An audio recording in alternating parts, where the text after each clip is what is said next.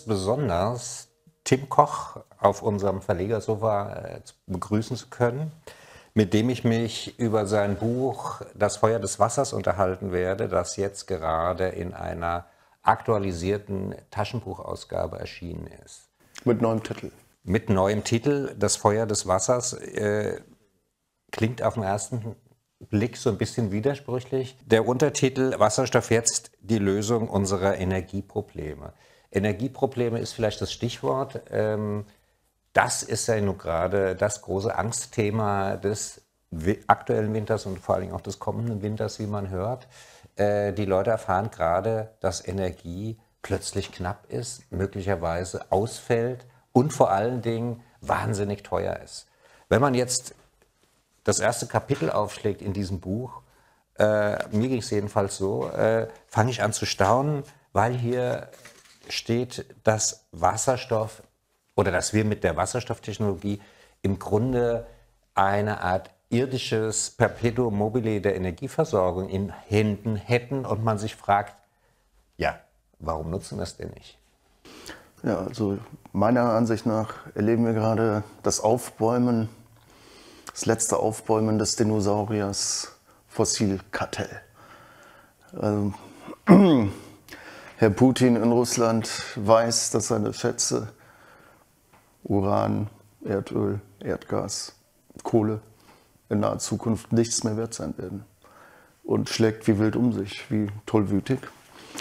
Äh, und die großen Energiekonzerne kriegen, versuchen noch mitzunehmen, was geht, weil diese Wasserstoffwelle, die rollt an und dann ist es vorbei mit denen. Das, die, kriegen den, die kriegen den Deckel da nicht drauf. Das haben die lange versucht. Die Technik wurde ja teilweise sogar unterdrückt, kleingeredet, nicht ausreichend gefördert, aber man kann eine überlegene Technik, man, man kann sie einfach nicht äh, ausprobieren. Das wollte ich gerade sagen. Äh, gefühlt reden wir seit 20 Jahren über Wasserstoff und dass es morgen eigentlich losgehen könnte. Passiert ist relativ wenig. Und ähm, Energie eben ja nicht nur ein Kostenfaktor, sondern das große Überthema äh, Klimaschutz äh, spielt ja da auch eine große Rolle. Ähm, vielleicht mal auch für mich, der ich kein Chemiker äh, bin und beim Stichwort Wasserstoff auch immer noch ähm, ja, Angst im Kopf habe, weil ich sofort an die Wasserstoffbombe denke. Wie funktioniert das mit dem Wasserstoff? Ist es gefährlich oder äh, bitte mal kurz und einfach für uns Laien erklären. Okay, also Wasserstoff ist das äh, höchstwahrscheinlich am häufigsten vorkommende Element des äh, Universums. Also die Wissenschaft hat festgestellt, die, die Sonne zum Beispiel besteht aus Wasserstoff. Was wir in der Sonne erleben, ist die ähm, Kernfusion von im Prinzip zwei Wasserstoffatom, äh, Elektronen zur, äh, zwei Wasserstoffatome verschmelzen zu einem Heliumatom. Mhm. Wasserstoff ist die Nummer eins in unserem Periodensystem H, unheimlich reaktionsfreudig. Deswegen H2, wenn sich, wenn's, wenn du ihm kein anderes Element zum Binden gibst, bindet es sich an sich selbst. Und ähm, diese Kernfusion in der Sonne, die verläuft ganz langsam unter hoher Energieabgabe. Wir träumen ja vom Kernfusionsreaktor oder es gibt manche Menschen, die träumen davon. Ich persönlich halte es für nicht so eine gute Idee. Also da, da soll die Sonne nachgebaut werden. Und dann hast du in einem Eimer Wasser so viel Energie wie 40 Eisenbahnwaggons voller Kohle. Wie funktioniert es mit dem Wasserstoff? Mit Wasserstoff ist einfach so ein Riesenthema bei den Recherchen. Bei meinen Recherchen hatte ich immer das Gefühl, ich leuchte mit einer Taschenlampe in den Wald. Man kriegt, sieht immer nur, man kann, man sieht immer nur Punkte. Ähm, ich, uns interessiert jetzt Wasserstoff vor allem erstmal als Energieträger. Ähm, es gibt drei Arten, Wasserstoff zu isolieren. Entweder man holt ihn aus Kohlenwasserstoffen heraus, wie zum Beispiel Erdgas. Ähm, das ist CH4, C für Kohlenstoff, Das ist ein Kohlenstoffatom mit vier Wasserstoffatomen. Das ist eine relativ leicht zu knackende Verbindung. Da gibt es verschiedene Methoden. Man kann ihn auch aus anderen Kohlenwasserstoffen rausholen, wie zum Beispiel Erdöl. Oder Wenn wir das tun, hätten wir aber. das machen wir. Das macht die Industrie im großen Maßstab schon lange. Ja, aber wenn wir Wasserstoff als, als, als klimafreundlichen äh, Energieträger nutzen wollen, können wir es ja nicht mit Gas und Erdöl und Kohle Nein, machen, nein, nein, man- dann man- kommen wir ja keinen Schritt weiter. Bei diesem Wasserstoff spricht man von grauem Wasserstoff. Grauer Wasserstoff. Der, äh, der ist fürs Klima nicht so gut. Und der gesunde oder tolle Wasserstoff ist dann wahrscheinlich der grüne Wasserstoff. Das ist der grüne. Ja, es wie gibt auch noch Wie, kriegen wir den hergestellt? grüner Wasserstoff. Ähm, das ist alles. eine- Ich habe ein Kapitel geschrieben, Farbenspiele. Ähm, man hat ja jetzt Atomkraft zur grünen Energie erklärt. Also kannst du Atomstrom in Wasser leiten. Das spaltet, das nennt sich Elektrolyse, dieser Prozess. Das spaltet dann ähm, das H2O in, in, in das H und das O. Der Wasserstoff sammelt sich an der Anode, der Sauerstoff an der Darum Kathode. geht es, dass ich Wasserstoff, äh, dass ich Wasser H2O spalten muss in Sauerstoff Genau. O und Wasserstoff H2. Und bis vor kurzem Und dafür brauche ich Energie, die entweder äh, eine schmutzige Energie ist oder eine grüne Energie, wobei ich mir mich persönlich schwer tue mit Atomkraft als grüner Energie. Aber Macron hat ihn doch gerade offiziell zur grünen das. Energie erklärt. Also kann man mit Atomstrom, Elektrolyse äh, grünen Wasserstoff herstellen. Ich ist natürlich Schwachsinn. Äh, halte das auch für Schwachsinn. Also es geht theoretisch eben auch mit Sonnenenergie. Ja, das ist das Beste. Das wäre ja das Beste Genau, ja. und äh, Schönste. Ich rede ja auch nie von erneuerbaren Energien, sondern nur von den ewigen Energien. Aber warum tun wir, wa- warum haben wir nicht schon, äh, also das Klimaproblem ist ja mindestens seit 40 Jahren, Club of Rome ist es jetzt, glaube ich, oder 50 sogar schon, naja, es ist ja auch haben die das ja alles schon erzählt, was wir jetzt live erleben. Äh, Also ein halbes Jahrhundert haben wir viel erzählt über Wasserstoff vielleicht, aber wenig getan. Warum können wir nicht jetzt anfangen, sagen, bon. Und wie lange wird es dauern, äh, wenn wir unsere Energiewirtschaft auf eine in weiten Teilen Wasserstoffwirtschaft umstellen?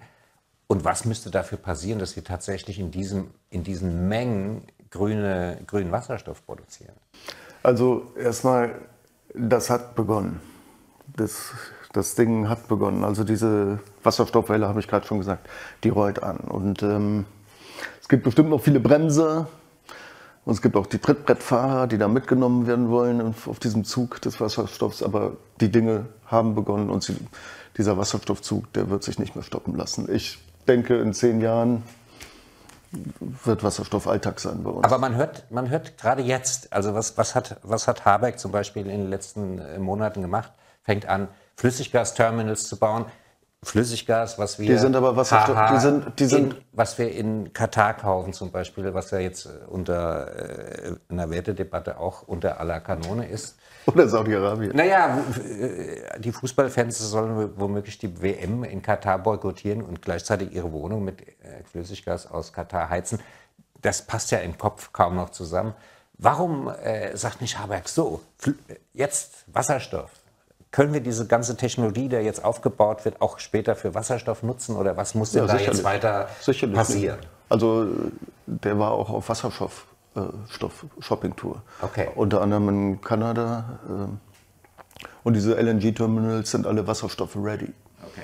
wie es so schön heißt. Und Katar macht demnächst auch Wasserstoff, auch Saudi-Arabien. Können weil die- wir auch hier bei uns Wasserstoff machen? Wir sind ja nur leider ein Natürlich, also wir, wir, erleben, wir erleben ja gerade, wir erleben ja gerade, dass die großen Energieländer ihr Geld nutzen, um auf Wasserstoff umzustellen, in der, in der verzweifelten Hoffnung, dass wir uns weiter zentral versorgen lassen.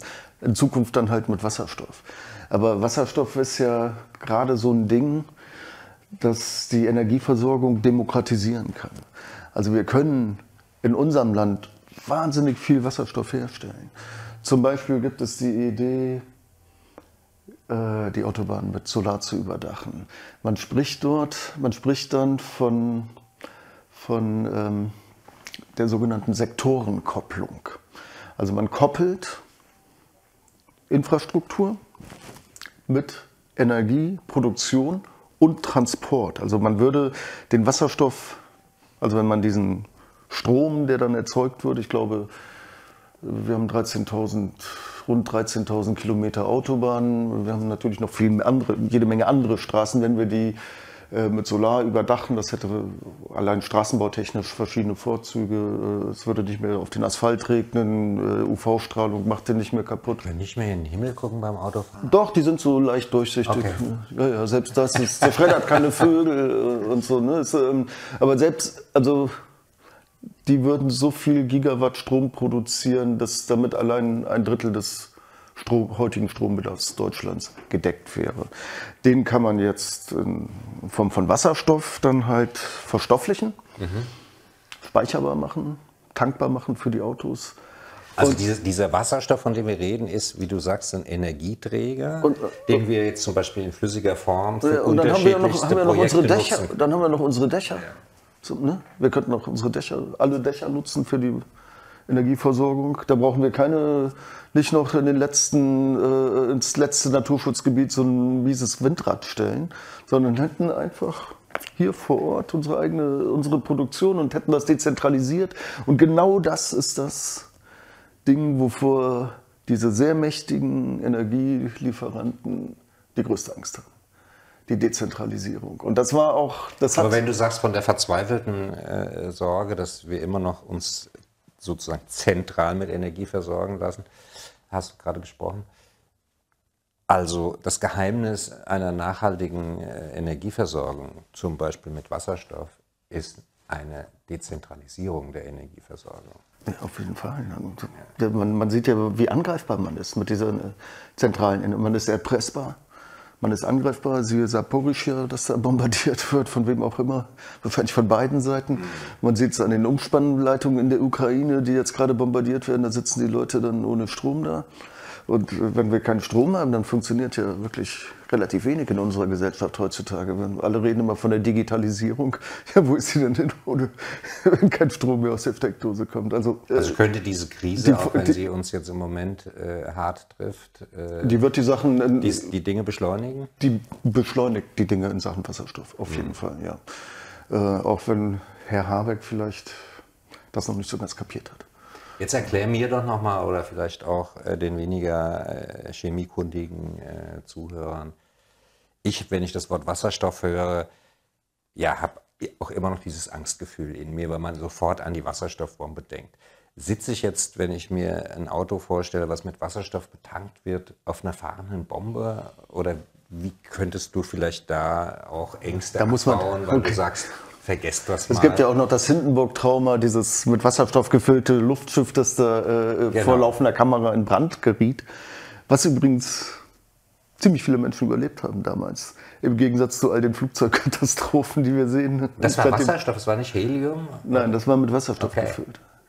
Das war, Wasserstoff ist ja leichter als Helium, trägt also besser. Mhm. Und, ähm, okay, das, das sind so frühe äh, historische Traumata, ja. die wir sozusagen ja, das ja, das von Generation zu Generation immer noch mittragen. Die, die, Wie die, machen wir uns jetzt mal frei von der Angst oder erklär doch mal, warum diese moderne Wassertechnologie, Wasserstofftechnologie, die wir für die Energieversorgung nutzen, eigentlich mit einer Atombombe nichts zu tun hat. Oder ist es falsch? Ähm, gut, also wie gesagt, die Taschenlampe im Wald. Sagen wir, reden wir erstmal über die Wasserstoffbombe. Die Wasserstoffbombe, da wird ähm, schwer, sogenannter schwerer Wasserstoff, der, äh, über, also der normale Wasserstoff, von dem wir, den wir eigentlich haben wollen, der hat ein Proton. Dann gibt es jetzt auch noch den schweren Wasserstoff, der hat entweder zwei oder sogar drei Protone. Der wird zusammen mit Plutonium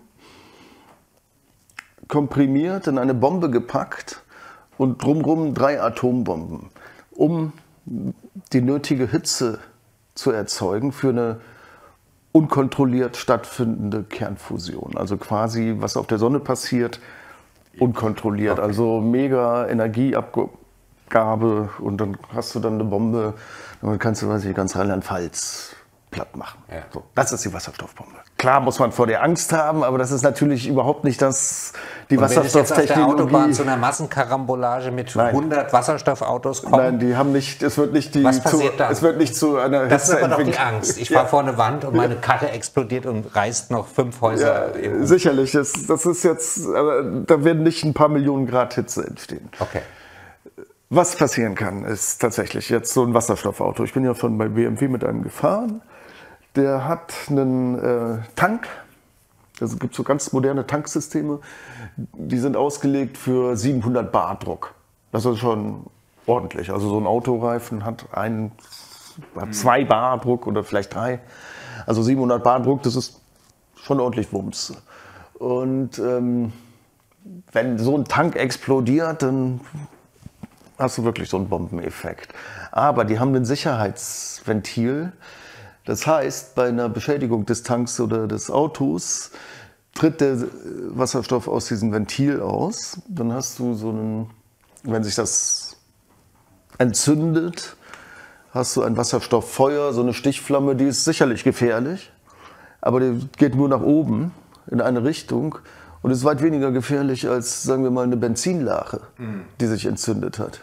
Weil, also, ist ja klar, wenn du, wenn du in einem Auto sitzt und die Benzinlache entzündet sich, dann besteht die Gefahr, dass du in diesem Auto verbrennst und da ist tatsächlich ein Wasserstoffauto äh, sicherer. Also die Urängste, die wir vielleicht mit Wasserstoffbombe verknüpfen, können wir getrost beiseite legen, wenn wir jetzt sagen, okay, Das, das ist jetzt nicht so das Ding. Ich meine, wie kommen wir jetzt hier mal absolute Sicherheit gibt es natürlich nicht. Ja, ja, aber wie kommen wir jetzt mal mit der Sache vorwärts? Äh, Das würde ja weltweit, äh, äh, wenn man, wenn man das Thema jetzt mal weltweit denkt, wäre ja tatsächlich äh, dann ein großes Kriegsthema mal weg, dass man sich dauernd wegen der Energie äh, Die Köpfe die einschlägt. Köpfe einschlägt. Wie ist das? äh, Wasser wird auch knapp. Haben wir dann ein Problem mit Wasserstoff?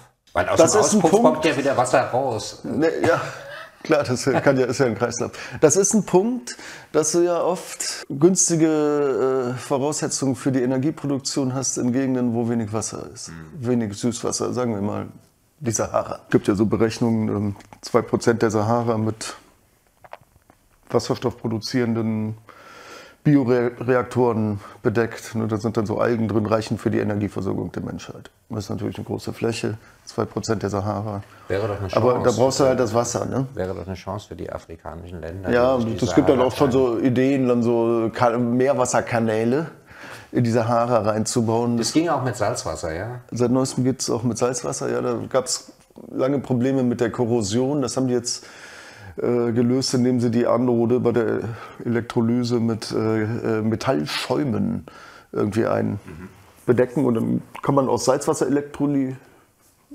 die, diesen ähm, Elektrolyseprozess herleiten. Und tatsächlich ist das Neueste jetzt, dass ähm, australische Wissenschaftler eine Methode entdeckt haben, äh, einfach die Luftfeuchtigkeit zu nutzen zur Wasserstoffproduktion.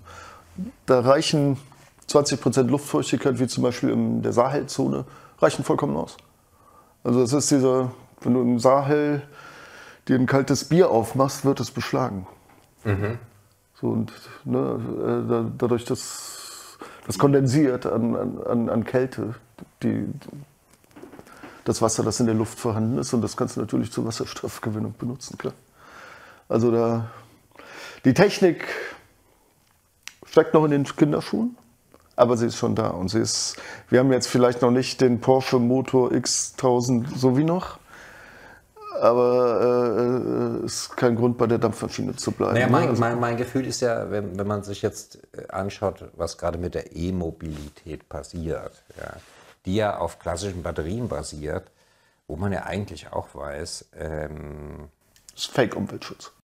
Fake-Umweltschutz. Ähm, ja, weil sie, weil sie auf Rohstoffen basiert, die auch alle schon jetzt knapp sind und mit Sicherheit nicht unsere Mobilitäts- oder Speicherkapazitäten der Zukunft lösen können. Genau, du wirst niemals mit Batterien die Sonne der Sahara ernten können, damit wir die hier in unsere Autotanks füllen.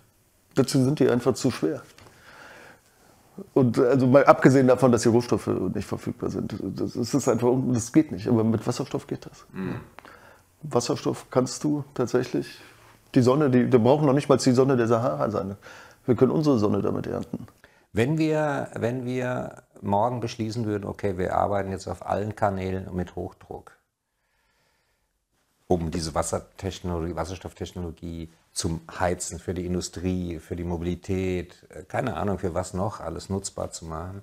Wie schnell könnte das gelingen, dass wir zum Beispiel, ja, kann man, kann man sagen, unser Land oder Europa oder wie auch immer äh, auf dieser Basis, ja, auch klimaneutral ist. Wir reden jetzt im Moment immer vor der Angst vor kalten Wintern und hohen Kosten, aber das, das, das übergeordnete Thema ist ja der, der, Klimaschutz, der uns noch viel mehr unter den Nägeln brennen sollte. Ich denke mal, so in zehn Jahren werden wir, äh, wird Wasserstoff ziemlich normal sein. Wir müssen Wege finden, wegzukommen von CO2 sicherlich, aber bitte schön auf eine Art und Weise, die nicht noch mehr unsere Natur kaputt macht. Und äh, es ist ja dasselbe mit Atomkraft. Auf einmal ist Atomkraft grün wegen dem Klima und das Zeug ist mega giftig. Also ich kann dir sagen, du kannst, also ich kann dir nicht sagen, wie in tausend Jahren das Klima ist, aber ich kann dir sagen, in tausend Jahren strahlt dieser Atommüll immer noch. Ja. Und wird immer noch ein Riesenproblem sein für die nachfolgenden Generationen. Das wird dann unter den Tisch fallen gelassen von diesen Klimapropagandisten. Also man muss sich überhaupt mal klar machen, was ist denn das Erdklima? Das ist, das schwankt. Das, und man kann Klima nicht schützen. Man, man kann sich vor dem Klima schützen. Aber man kann nicht das Klima beschützen. Ne, gut, aber wenn wir nur, nun, äh, wie auch immer das im Ganzen zu sehen ist, wenn wir nur aber wissen, dass, dass unser, äh, und das ist ja nachweisbar doch offensichtlich, äh, ja, unser CO2-Verbrauch der, letzten, der, der letzten 100 Jahre diese Erwärmung anheizt. Wenn nur der Hauch dann, des Verdachts äh, besteht. können wir doch sagen, okay, steigern wir auf, steigen wir auf Wasserstoff um ja, und, ist auf jeden Fall und leisten einen Beitrag, wie nachhaltig das auch immer sein wird. Ja. Aber aber ähm, insofern möchte ich dieses Buch äh, zum Schluss nochmal empfehlen. Äh, vielen Dank, Tim Koch. Wer sich hier mit tiefer beschäftigen will, ist hier gut bedient. Vielen Dank. Danke.